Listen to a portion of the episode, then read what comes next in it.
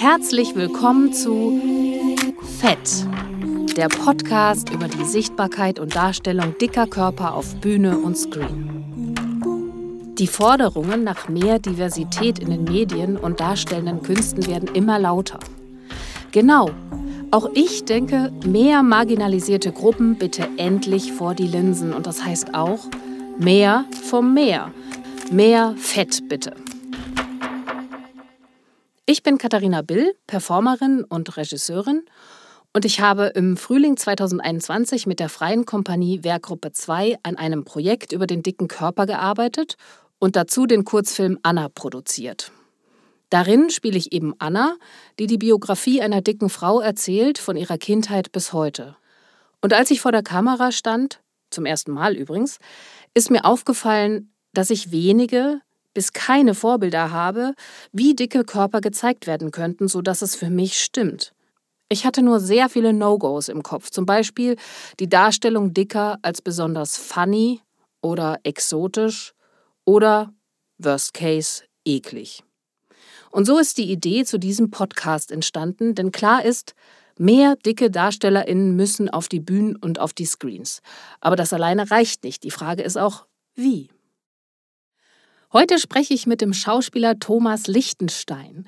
Er wurde 1958 geboren und machte seine Schauspielausbildung an der Schauspielschule in Bochum. Nach Engagements in Düsseldorf, Hamburg und Stuttgart kam er dann 1993 an das Oldenburgische Staatstheater und ist dort bis heute. Zur Ehrung seiner Verdienste um die Kunst wurde Thomas Lichtenstein 2016 zum Kammerschauspieler ernannt. Meine Kolleginnen von Werkgruppe 2, die diesen Podcast mit mir zusammen gestalten, Grüße gehen raus an Julia Rösler und Silke Merzhäuser. Also Sie haben mit ihm in Oldenburg bei den dokumentarischen Projekten Blankenburg und Überleben zusammengearbeitet und wurden durch ihn auch für das Thema Dicksein auf der Bühne sensibilisiert. Thomas, hallo. Guten Morgen. Guten hallo. Morgen, hallo. Also Thomas, man kann schon sagen, ohne dich würde es vielleicht weder diesen Film Anna geben, noch diesen Podcast. Ganz grundsätzlich, was wussten denn unsere in Klammern jetzt dünnen Kolleginnen nicht über das Dicksein auf der Bühne? Also inwiefern hast du sie sensibilisiert? Tja, da müssen wir sie wahrscheinlich selber fragen. Ich kann nur vermuten. Ähm, die haben erlebt, die beiden Damen, von mir auch liebe Grüße an Julia und Silke, ähm, die, die haben erlebt, dass ich in der einen Produktion noch mit meinen 180 Kilo rumgelaufen bin und in der zweiten dann nach einer Magen-Bypass-Operation mit 60 Kilo weniger. Und das wurde natürlich dann thematisiert, warum, wie fühle ich mich, wie fühlte ich mich damals. Und äh, die beiden sind ja nun auch extrem äh, vertrauenswürdige Personen. Ich habe sie also sehr schätzen gelernt in unserer gemeinsamen Arbeit, sodass ich da auch keine Hemmungen hatte, über alle meine Probleme und all das zu sprechen was für mich das Dicksein ausgemacht hat und was sich verändert hat dadurch, dass ich diese OP gemacht habe. Ich denke mal, dass das ähm, Anlass sein, gewesen sein könnte. Ne?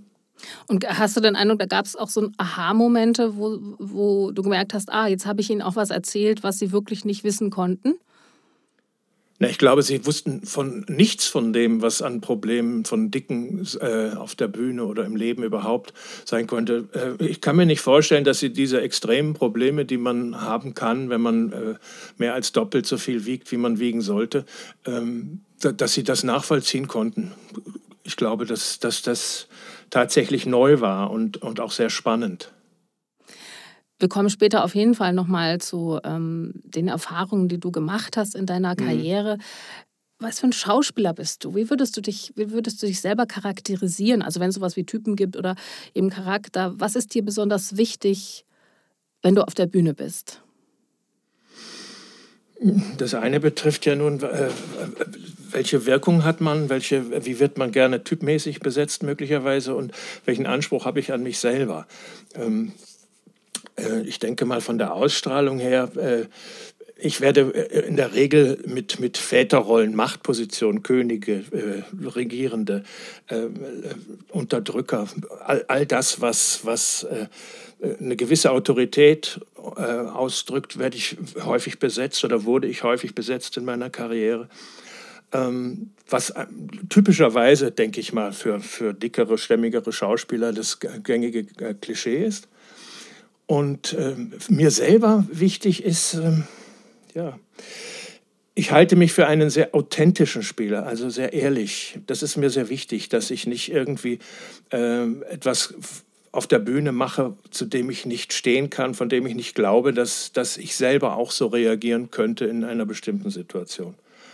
Ähm, eine Maxime ist, stell jeder Figur deine gesamte Intelligenz zur Verfügung, in jeder Situation. Also mach dich nicht lustig über eine Figur, äh, denunziere sie nicht, sondern sieh zu, wie du äh, als Schauspieler glaubhaft machst, was, dieser Figur grad, was diese Figur gerade tut, was sie erlebt.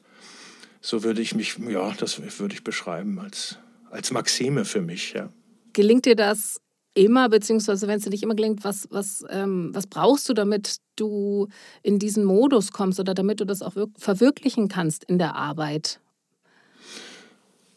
Leute, die mich lassen ne?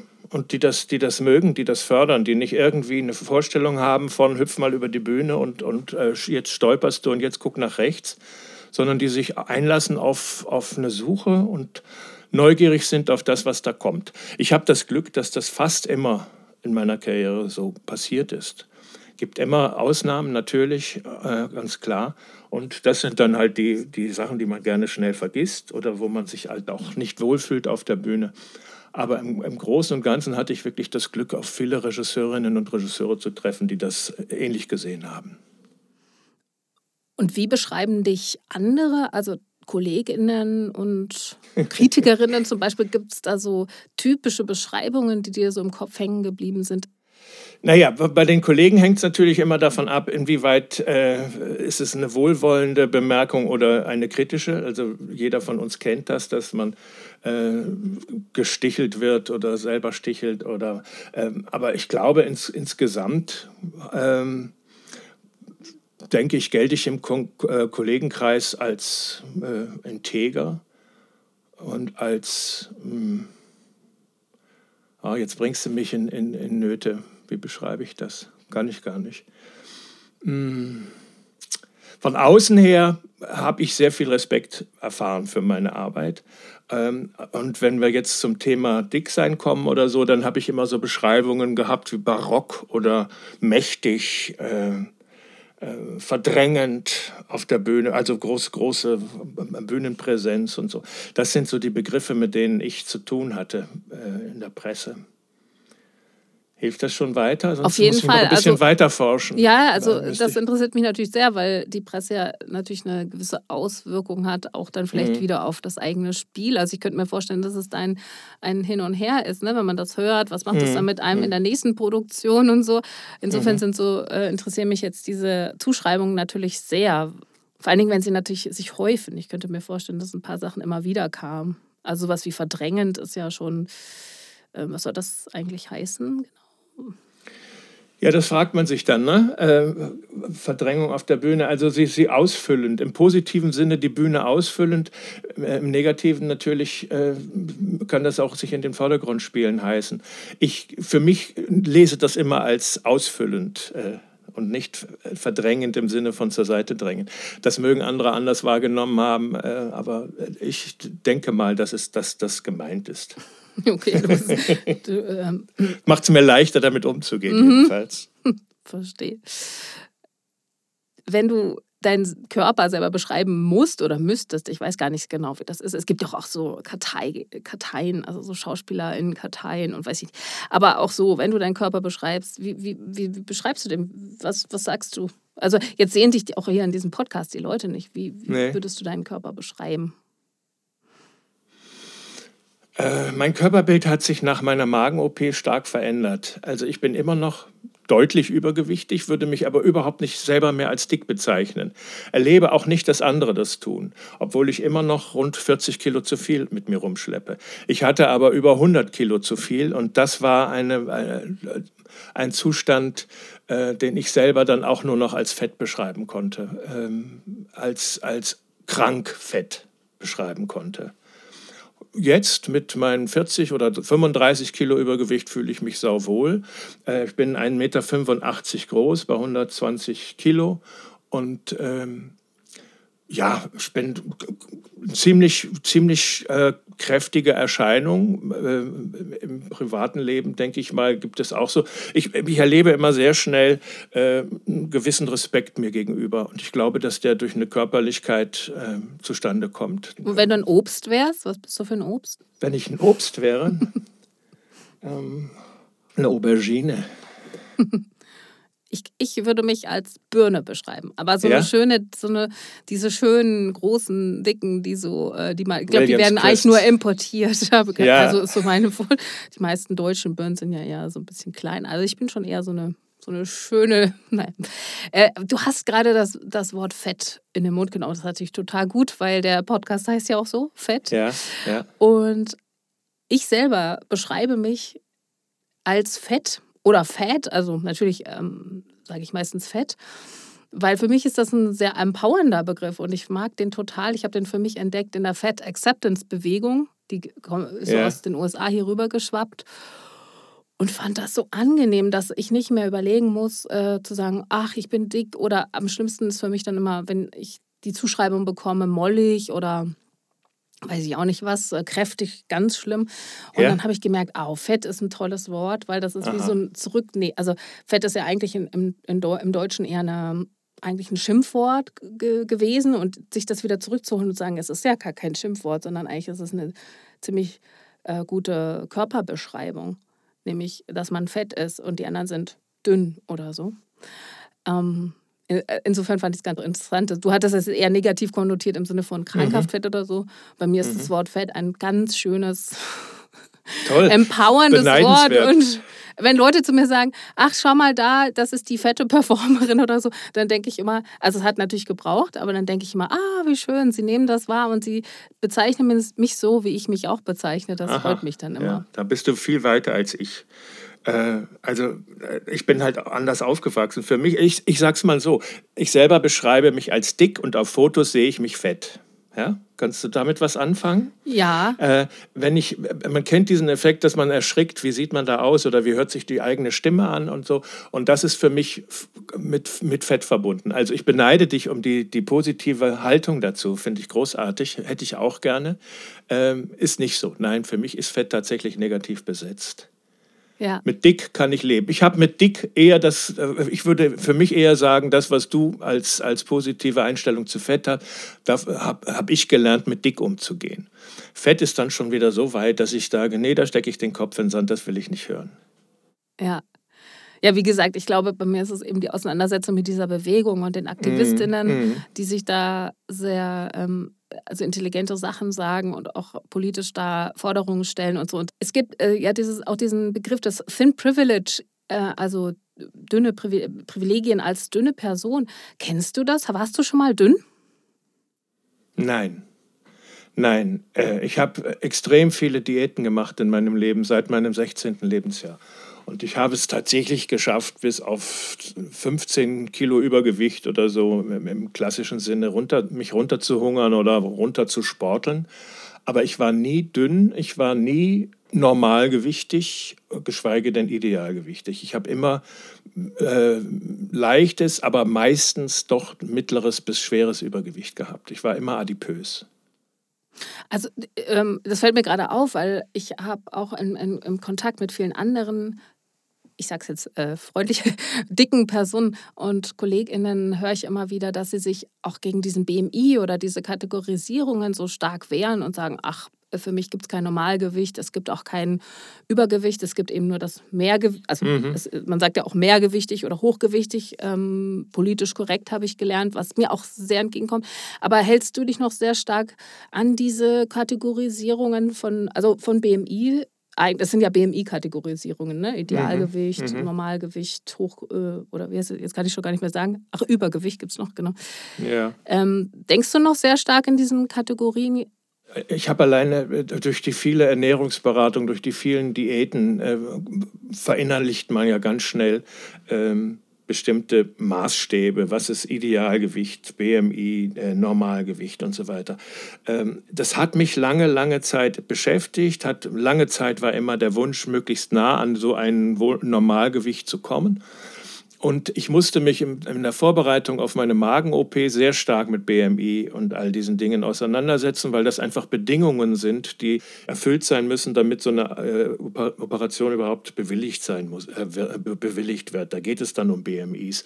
Mir war immer klar, dass das eine äh, fragwürdige Geschichte ist, dass das auch umstritten ist, dass das irgendwie ein, ein sinnvolles Maß ist. Aber es ist eben das Maß, in dem äh, in unserer Gesellschaft äh, Adipositas, Übergewicht, äh, Mehrgewicht gemessen wird. Und deshalb musste ich mich sehr stark damit beschäftigen, äh, denn nur unter bestimmten Voraussetzungen werden solche Operationen genehmigt.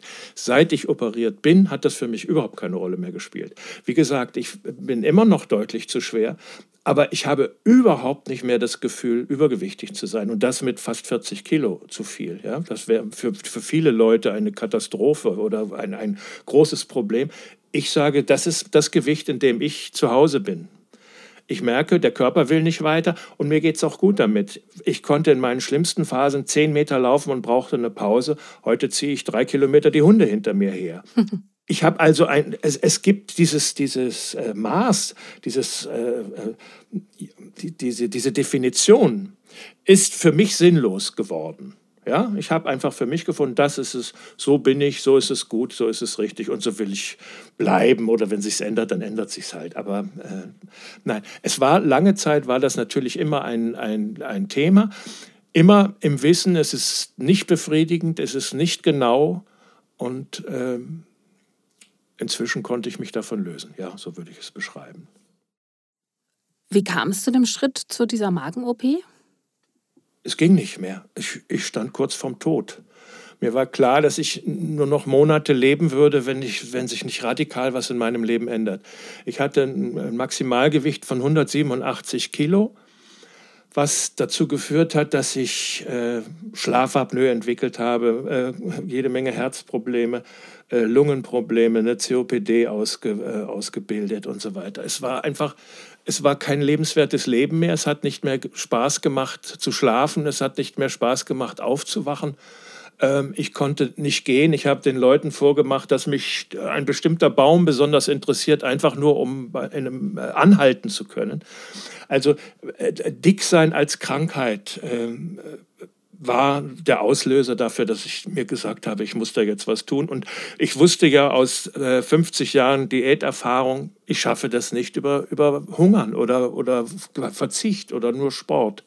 Und tatsächlich bin ich der Überzeugung, also ab einem bestimmten Punkt geht es nur mit so einem Eingriff, der einem hilft, auf ein Maß zu kommen, dass das dann wirklich auch Sport ermöglicht. Das ist ja so, wenn du, wenn du 180 Kilo wiegst, dann weißt du, du musst Sport treiben, aber du kannst es nicht. Du fällst ja um, wenn du vom Stuhl aufstehst. Ja? Also das ist so eine, so eine Geschichte. Und ich bin jemandem begegnet, den ich kannte als Dicken, der mir, äh, der mir als schlanker Mensch oder als dünnerer Mensch entgegenkam und der so viel Zuversicht und, und und äh, Glück ausstrahlte, dass ich dann gesagt habe, ich versuche das auch. Und dann bin ich diesen Weg gegangen.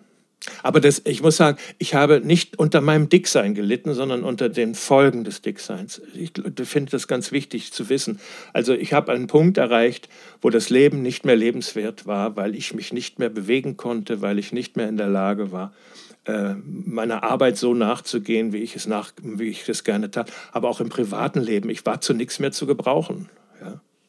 Diese Unterscheidung ist, glaube ich, sehr, sehr wichtig, auch für, für uns, für unser Thema. Mhm. Denn die mhm. Frage ist ja ähm, eben, das eine ist die das persönliche Empfinden, aber das andere sind ja die Diskriminierungen. Ich könnte mir vorstellen, dass es bei vielen dicken Personen, dicken SchauspielerInnen genau andersrum ist, dass sie, und bei dir war es wahrscheinlich auch lange, also du weißt ja, hast ja nicht immer 189 Kilo gewogen, ähm, aber dieser, diese Diskriminierung, dieser psychische Druck, der ist ja auch enorm hoch kommen wir zu diesem, zu diesem Themenfeld auch der, der deiner langen äh, Karriere auf der Bühne, bei vielen, vielen Proben, vielen, vielen RegisseurInnen. Würdest du sagen, dass du strukturell diskriminiert wurdest als dicker Schauspieler? Nein. Nein, das habe ich tatsächlich nicht erlebt. Ähm, nee. Ich bin aufgewachsen in einer Zeit, ähm, ich bin Jahrgang 58 und äh, zu meinem Weltbild gehörten noch äh, jede Menge dicke Schauspieler dazu. Ähm, es gab da vorher Emil Jannings und äh, den, den Heinrich George, äh, zu meiner Zeit dann Gustav Knuth, so Vorbilder, die alle viel Gewicht auf die, auf die Bühne brachten und äh, gewichtig waren dann auch als Künstler. Und ich bin aufgewachsen in einer Zeit, wo, wo Politiker dick waren. Es gibt, gab einen Ludwig Erhard und es gab den Franz Josef Strauß und später dann den Kohl. Also dick hat immer auch mit Macht zu tun gehabt und mit Potenz, mit, mit, mit männlicher Kraft. Warum auch immer, aber das ist das Bild, aus, äh, die Prägung, äh, in die, aus der ich herausgekommen bin. Und äh, genauso habe ich auch mein, mein schauspielerisches Leben erlebt. Ich bin nicht wirklich als Dicker diskriminiert worden. Am Anfang meiner, meiner schauspielerischen Karriere, da wussten die Leute nicht viel anzufangen mit Dicken. Da wurde man dann halt als Bodyguard oder Schläger oder Dorftrottel oder so besetzt. Aber je älter man wurde, desto klarer rutschte ich dann als, als korpulenter Mensch in, in Machtrollen hinein. Und das waren in der Regel auch Hauptrollen und gute Rollen. Ich habe mich also als Schauspieler immer sehr wohl und nicht diskriminiert gefühlt. Äh, auch als Mensch, als, als Mann in unserer Gesellschaft habe ich auch wenig Diskriminierung äh, war, äh, erfahren, äh, was mein Körper. Ich glaube, am meisten diskriminiert wurde ich durch mich selber. Ähm, mein eigenes Bild von mir, von Dicken, war nicht in Ordnung. Aber die Gesellschaft hat mich eigentlich immer so akzeptiert, wie ich war. Ich habe das also bei, mit Frauen ganz anders erlebt. Also Frauen haben ganz andere Erlebnisse auf der Bühne, im Beruf, als ich. Ich, also, ich habe es ja erlebt, dass ein Chef zu mir sagte, als ich gerade eine Diät machte, jetzt reicht's, dünner dürfen sie nicht werden, ich brauche sie so, wie sie sind. Ne?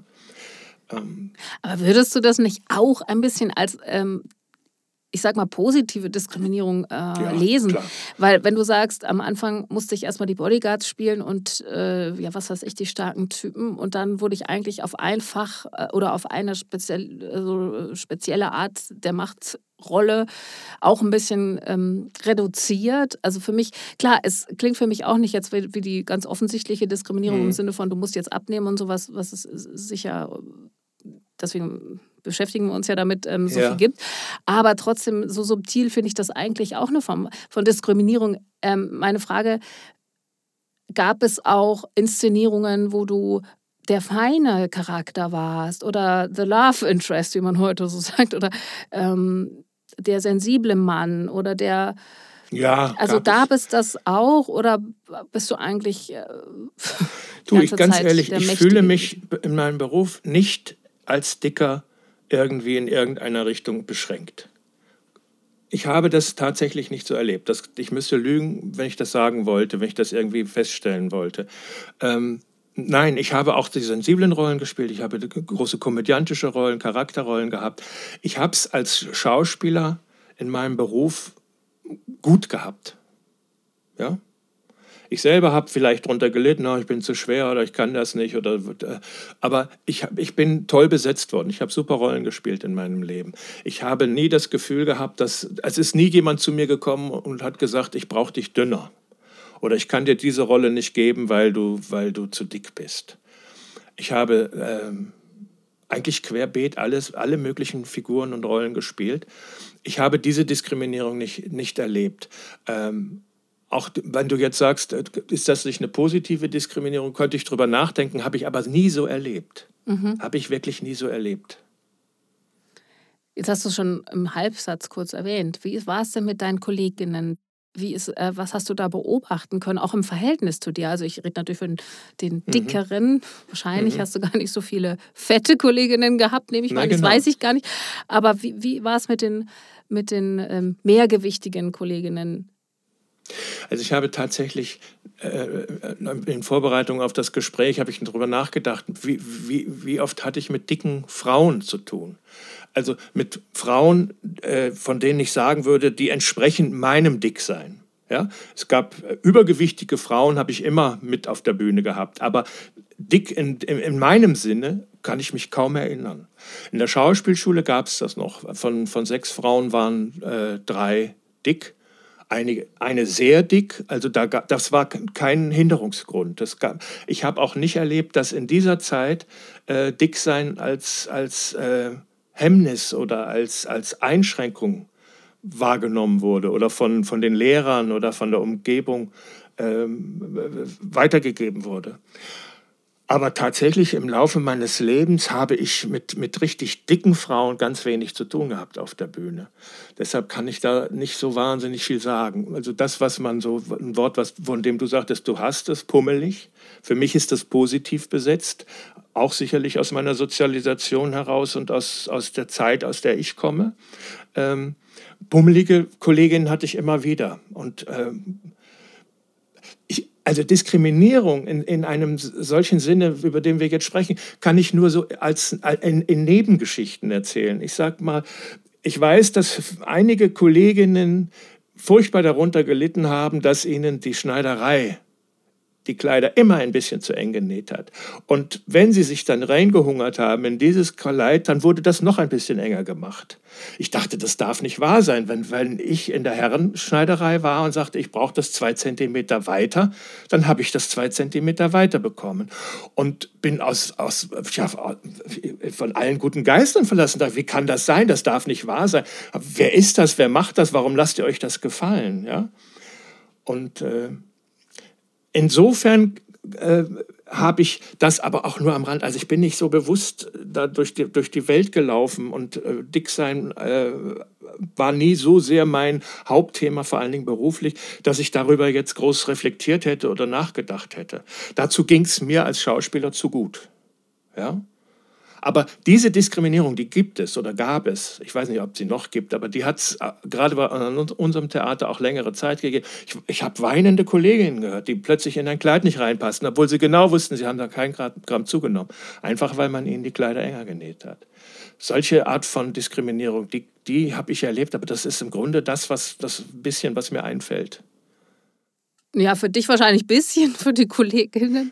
Ja, aber ich, ich versuche ja aus meiner Sicht. Nee, nee genau. Ich, aber das ist ja total. Also, ich bin ganz baff, muss ich sagen, mhm. weil in ähm, meiner Welt und auch mhm. meine Generation, wir kämpfen ja so stark gegen Gewichtsdiskriminierung und dass, äh, dass Frauen eben, vor allen Dingen Frauen, so wahnsinnig abgewertet werden, bis dahin, dass sie ja gar nicht aufgenommen werden an Schauspielschulen. Also schon lange nicht mehr. Darüber müssen wir ja. gleich nochmal sprechen, was bei dir in Bochum da los war, weil das klingt ja wie ein, wie ein tolles Zeitalter für, für Dicke. Ähm, aber heute ist, das, ist diese Abwertung so massiv, dass äh, eben, dass die, die Frauen ja gar nicht mehr an die Theater oder die es gibt ja keine Dicken, die ausgebildet werden, also kommen sie auch selten ans Theater. Dementsprechend konntest du auch wenigen begegnen, schätze ich mal. Also dementsprechend ja. ähm, das, da ist ja der, der Auswahlprozess fängt ja schon viel früher an.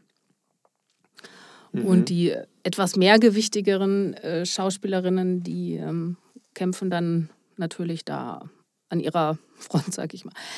Aber das, ähm, das macht mich wirklich baff, dass du auch sagst, an der Schauspielschule gab es eine fette, sage ich jetzt mal, oder hochgewichtige und mehrere mehrgewichtige. Und mhm. das ist ja heute also es, es, es kommt wieder. Es gibt ja einen mhm. großen, großen politischen Aufbruch in dieser Hinsicht, dass das Fett auch jetzt endlich auch ein Diversity-Thema ist. Ja. Warst du auch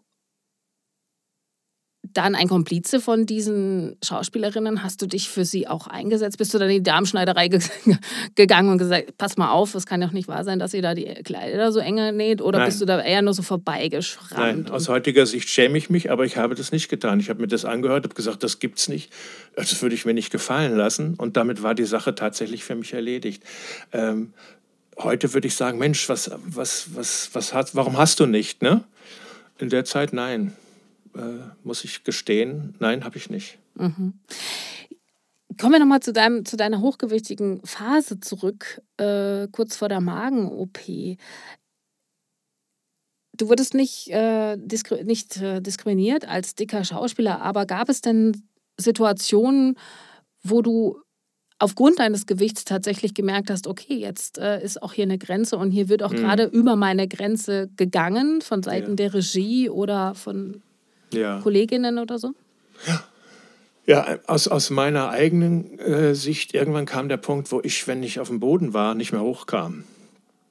Mhm wo ich einfach nicht mehr in der Lage war, bestimmte Dinge, die mir vorher normal waren, äh, zu erfüllen. Also so simple Sachen wie äh, man, man, man kniet oder man, man fällt und steht wieder auf und ich konnte halt nicht mehr alleine aufstehen aus eigener Kraft oder ohne irgendein Hilfsmittel.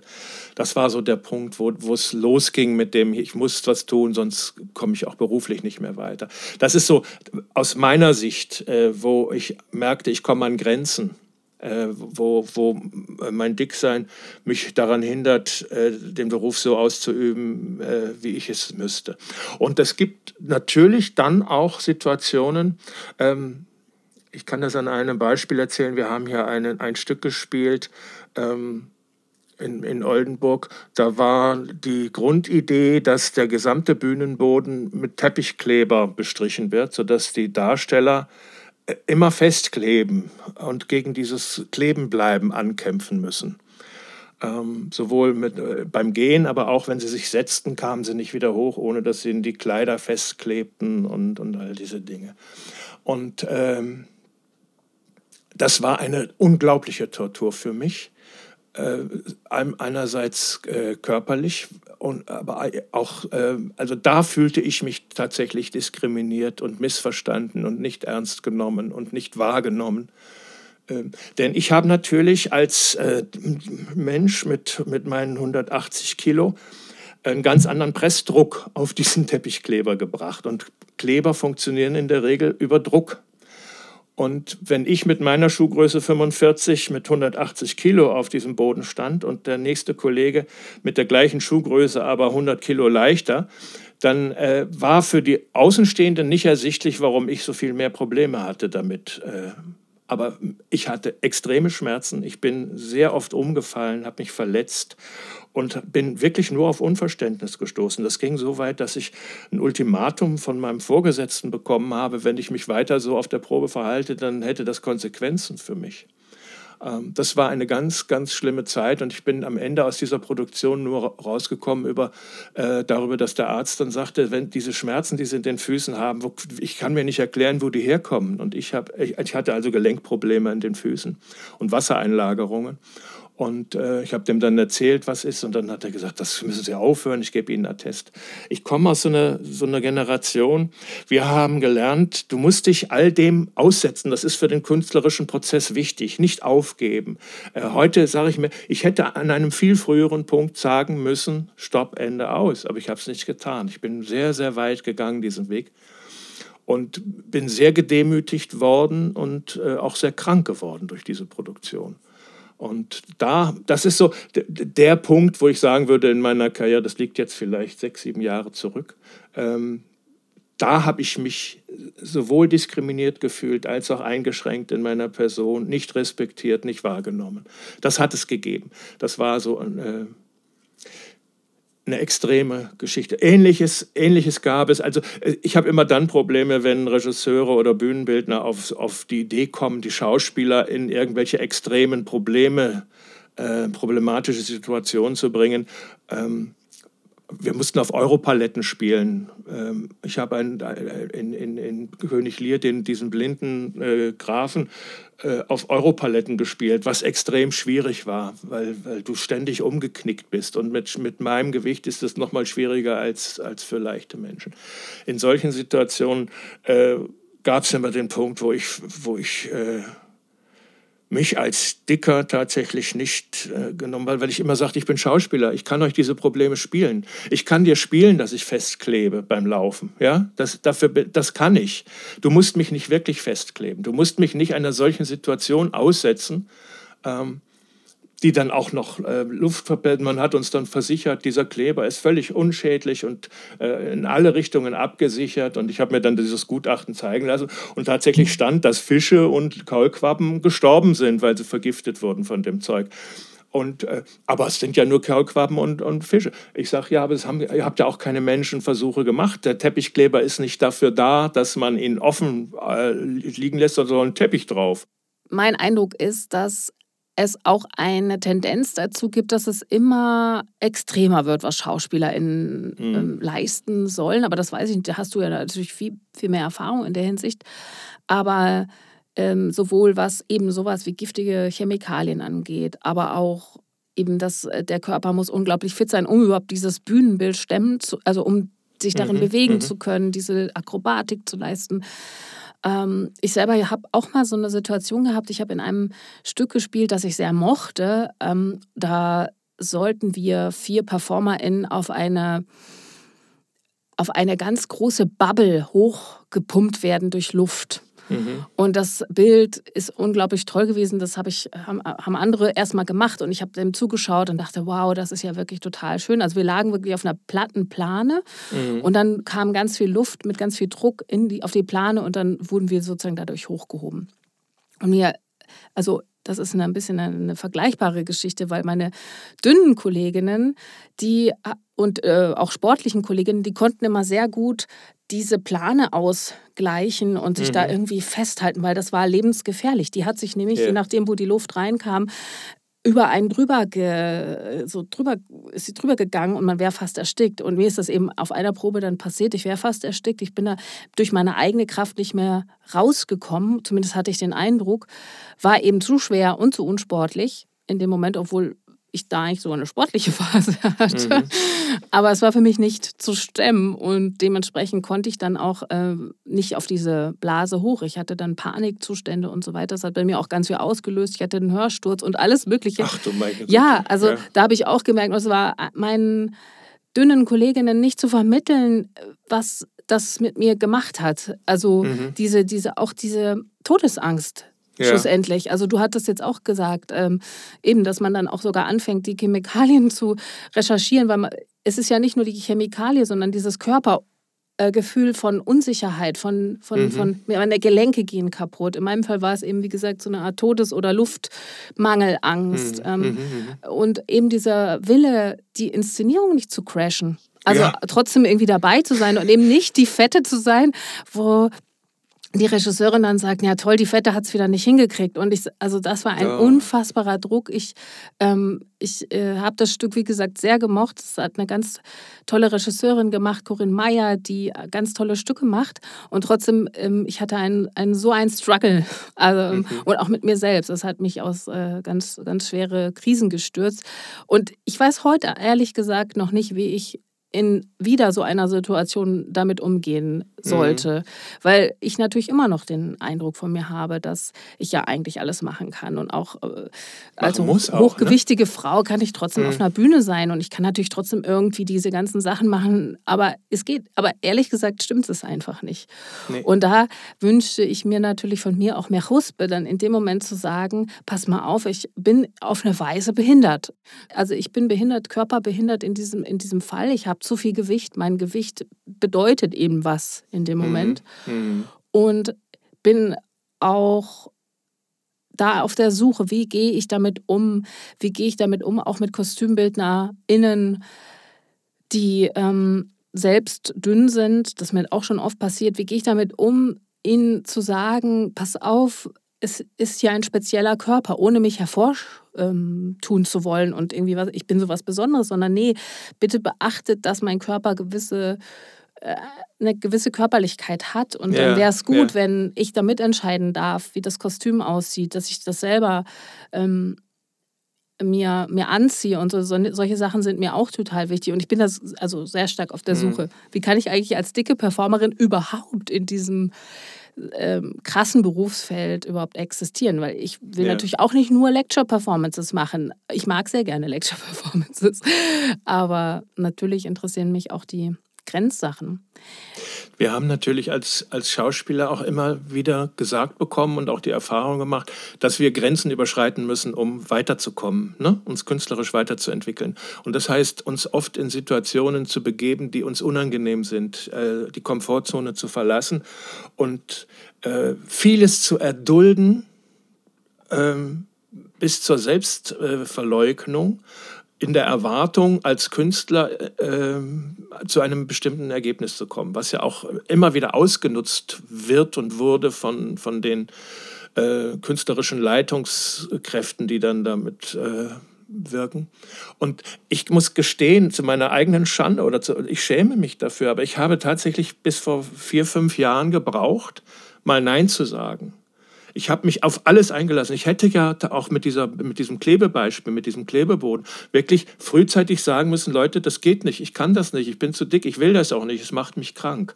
Aber wir sind eigentlich geschult darin, äh, uns in solche Situationen hineinzubegeben, um ähm, ja, um uns künstlerisch weiterzuentwickeln, um zu Ergebnissen zu kommen, die nicht erwartbar sind. Denn darum geht es uns ja letzten Endes, etwas zu erreichen, was, was so nicht zu erwarten war. Und da den Punkt zu finden, zu sagen, das tut mir nicht gut oder das tut der Produktion nicht, das tut irgendjemandem von uns nicht gut, an dieser Stelle mache ich Schluss. Dazu habe ich wirklich 55 Jahre gebraucht, äh, um an diesen Punkt zu kommen. Und ich, ich kann dich nur bitten und bestärken, nimm das, nimm das ernst, weil dein Gefühl trügt da mit Sicherheit nicht. Meins hat auch nie getrogen, aber ich habe halt den Mund gehalten äh, in solchen Situationen. Ich denke, äh, wir müssen da aufpassen und, und mit, der, mit den Kostümbildern kann ich dir nur recht geben. Ich habe zum Glück äh, in, in meiner Herrenschneiderei immer die Situation, ich, sag, ich kann dann sagen, Leute, nach der OP habe ich hier eine Fettschürze. Ich möchte, dass das nicht so zu sichtbar wird. Ja? Äh, können wir die Hose so machen, dass. Und das funktioniert. Die machen da mit und auch die Kostümbildner machen da mit und die Kostümbildnerin. Die entwickeln ein Verständnis dafür und helfen mir.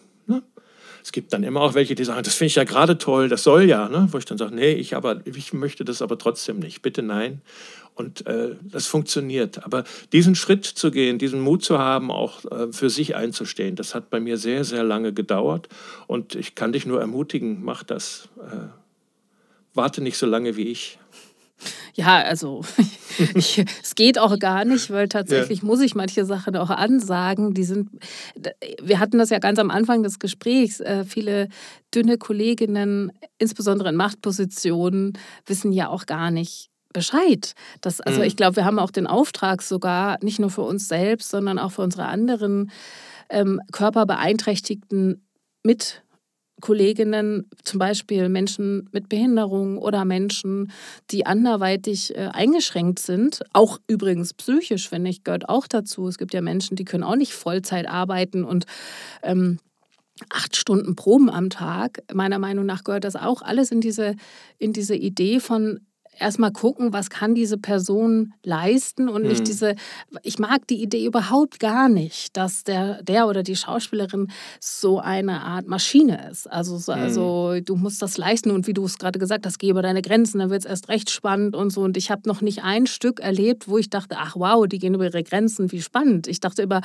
wenn ich begeistert bin von einem Stück, dann ist es meistens, weil eben da denkende Menschen auf der Bühne stehen oder besonders humorvolle Menschen oder besonders mhm. tolle Menschen oder aber bestimmt nicht, weil die sich so über ihre Grenzen äh, drüber äh, schwurbeln. Das, das interessiert mich gar nicht. Und dementsprechend das Bild auch des Schauspielers und der Schauspielerin zu verändern und da auch Mitstreiterinnen zu finden und zu sagen, nein, lasst uns am Anfang der Produktion mal sprechen, wer hat denn welche Kapazitäten überhaupt? Also wer kann denn überhaupt hier, hier was? Und wer, wer braucht auch was? Da, also diese Awareness zu, die müssen wir erstmal kreieren, die gibt es nämlich nicht. Also die ist, die ist mhm. per se jetzt nicht einfach mal so da. Also es gibt natürlich RegisseurInnen, die sind da schon ziemlich ähm, wach geworden. Meistens sind es dann aber selbst auch beeinträchtigte Menschen, bei denen ist es immer besonders angenehm zu arbeiten für mich. Ähm, aber die, ich sage jetzt in Anführungsstrichen, gesunden, dünnen, nicht beeinträchtigten Menschen, mit denen ich gearbeitet habe, da habe ich immer das Gefühl, wow, ich muss irgendwie, wie sage ich es ihnen, aber ich muss ihnen irgendwie sagen, pass auf, wir sind nicht alle gleich und mein Körper, ähm, ja, der funktioniert ein bisschen anders. Auch meine Kraft, also, es, also ich, ich muss ja auch ein bisschen mehr rumschleppen. Und da denke ich manchmal, ich brauche auch nach zwei Stunden Proben eine Pause und vielleicht mal eine total sportliche, tolle, ausgebildete Superkollegin, wo ich dann manchmal auch ein bisschen neidisch oder zynisch oder so werde, wo ich denke, verdammt, das ist jetzt das, das sind die 100 Prozent, an denen ich mich anschließen muss. Ähm, und ich kann jetzt nicht sagen, pass mal auf, Leute, ich brauche echt eine Pause. Ich muss mal ganz kurz mich auch hinlegen. Also ich habe zum Beispiel, ich kämpfe mal so mit Nackenverspannung, weil viel Gewicht mhm. und so. Und da muss man einfach mal alle zwei Stunden vielleicht mal ganz kurz drei Minuten sich auf den Boden legen, damit man wieder irgendwie so locker wird. Naja, so Sachen. Aber gut, dass wir drüber reden und danke, dass du mich nochmal so bestärkst, weil tatsächlich, mhm. ähm, das ist eben sehr gut auch zu hören von, von dir aus einer, aus einer anderen äh, Schauspielergeneration. Ähm, ja, vielen Dank dafür. Hm. ähm, ich würde noch gerne zu einem ähm, wichtigen anderen Punkt kommen in der, in der Anmoderation, also in, also in der Beschreibung für den Podcast habe ich schon gesagt, Fat is funny. Das ist ja so ein, so ein ähm, wurde durch die amerikanischen Sitcoms geprägt, dieser Begriff. In den Sitcoms gibt es ja immer mhm. mindestens einen oder eine Fette, die besonders lustig sind. Meistens sind es tatsächlich Männer. Würdest du sagen, Fett ist funny? Nein, also als, als äh, Nein, würde ich nicht sagen. Ich, ich, es, es kann komisch sein, aber äh, nein, grundsätzlich nicht. Ich kenne auch äh, keine dicken Witze, die, die mir gefallen oder so, äh, wobei ich nichts dagegen hätte, wenn es welche gäbe, aber ich habe noch keinen guten gehört. Und äh, nein, ich kann selten darüber lachen. Ähm, aber nicht, weil ich mich betroffen fühle, weil ich finde, diese Art von Humor ist nicht die, die mir gefällt oder die ich mag. Ja, ich, äh, es gibt so, ich kann mich erinnern, da gibt es diese Eddie Murphy-Filme, wo, wo er plötzlich so als äh, in zehn Rollen als Dick oder so ist.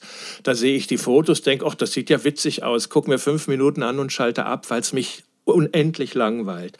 Oder ich kann mich erinnern, da gab es doch diese ähm, Film, wo die Gwyneth Paltrow, wenn ich sie richtig ausspreche, äh, von dick war und aber von ihrem Geliebten oder so von ihrem Verehrer so als dünn empfunden. Ich weiß es nicht mehr genau da, da denke ich, aha, gucke, fünf Minuten und dann weiß ich, dass diesen Film werde ich mir nicht zu Ende anschauen.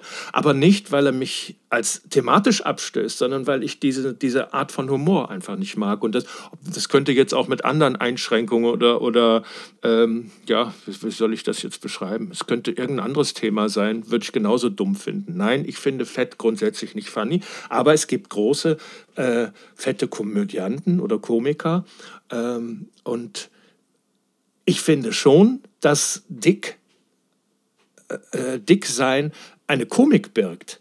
Also in, in, ich würde nie auf einen Gag verzichten, der sich mit meinem Dicksein zu tun hat, wenn ich in einer Komödie bin.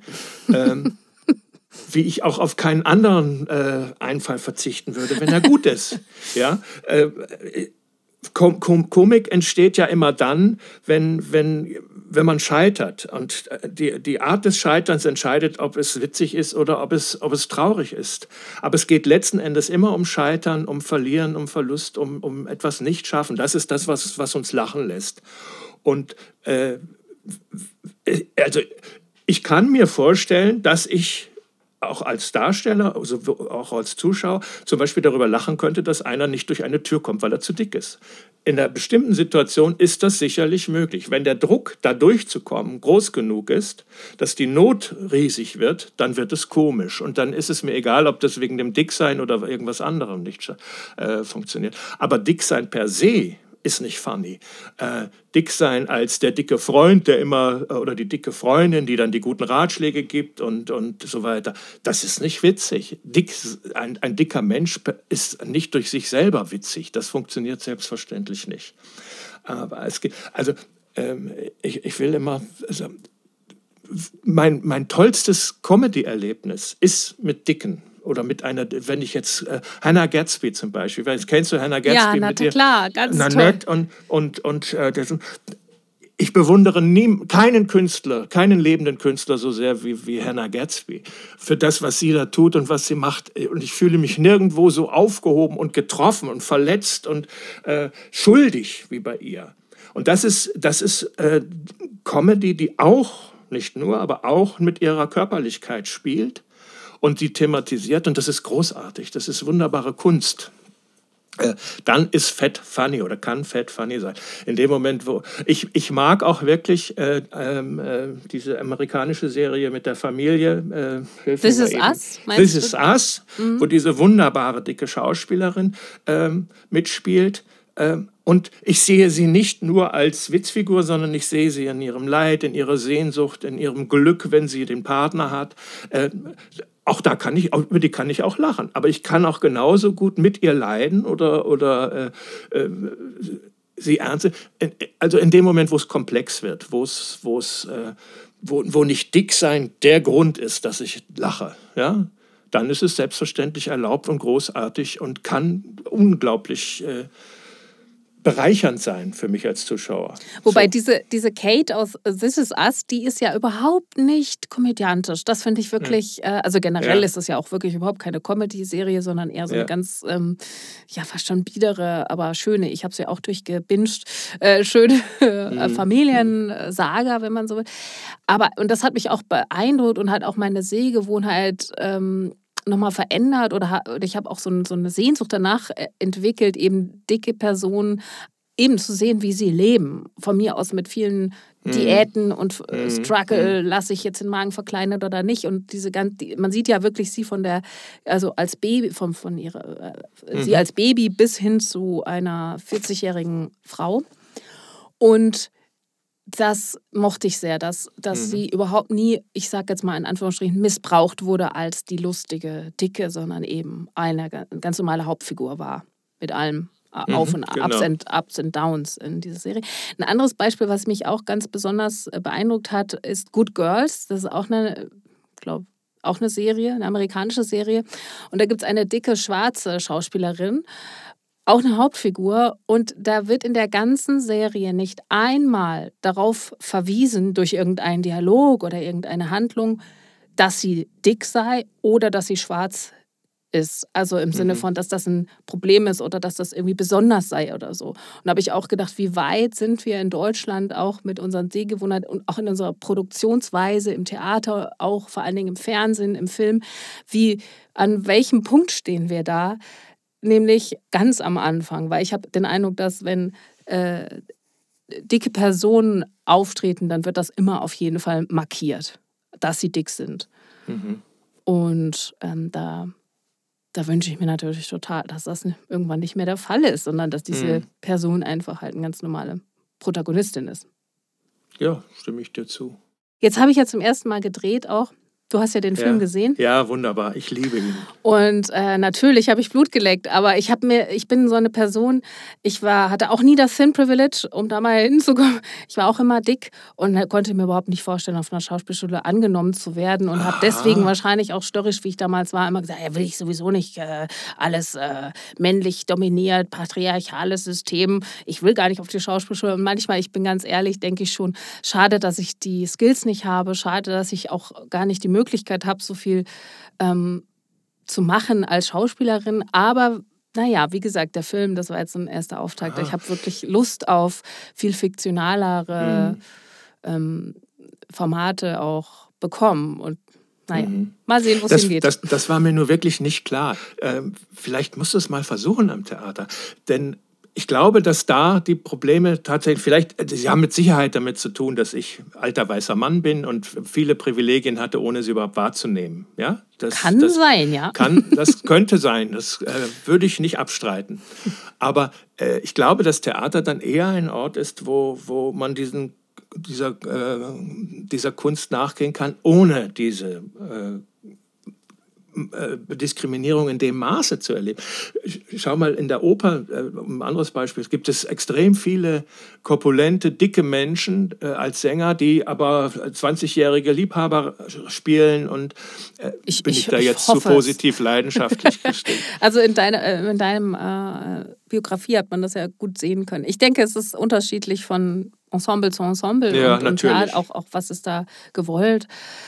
Aber ja, ich bin, ich finde das einen schönen positiven ähm, Blick, den du da hast auf das Theater und ähm, danke dir sehr, sehr für dieses Gespräch. Ich danke dir. Mach's gut. Du auch. Bis bald. Ciao. Bis bald. Tschüss. Das war Fett über die Sichtbarkeit und Darstellung dicker Körper auf Bühne und Screen. Ein Podcast von Werkgruppe 2 und Katharina Bill.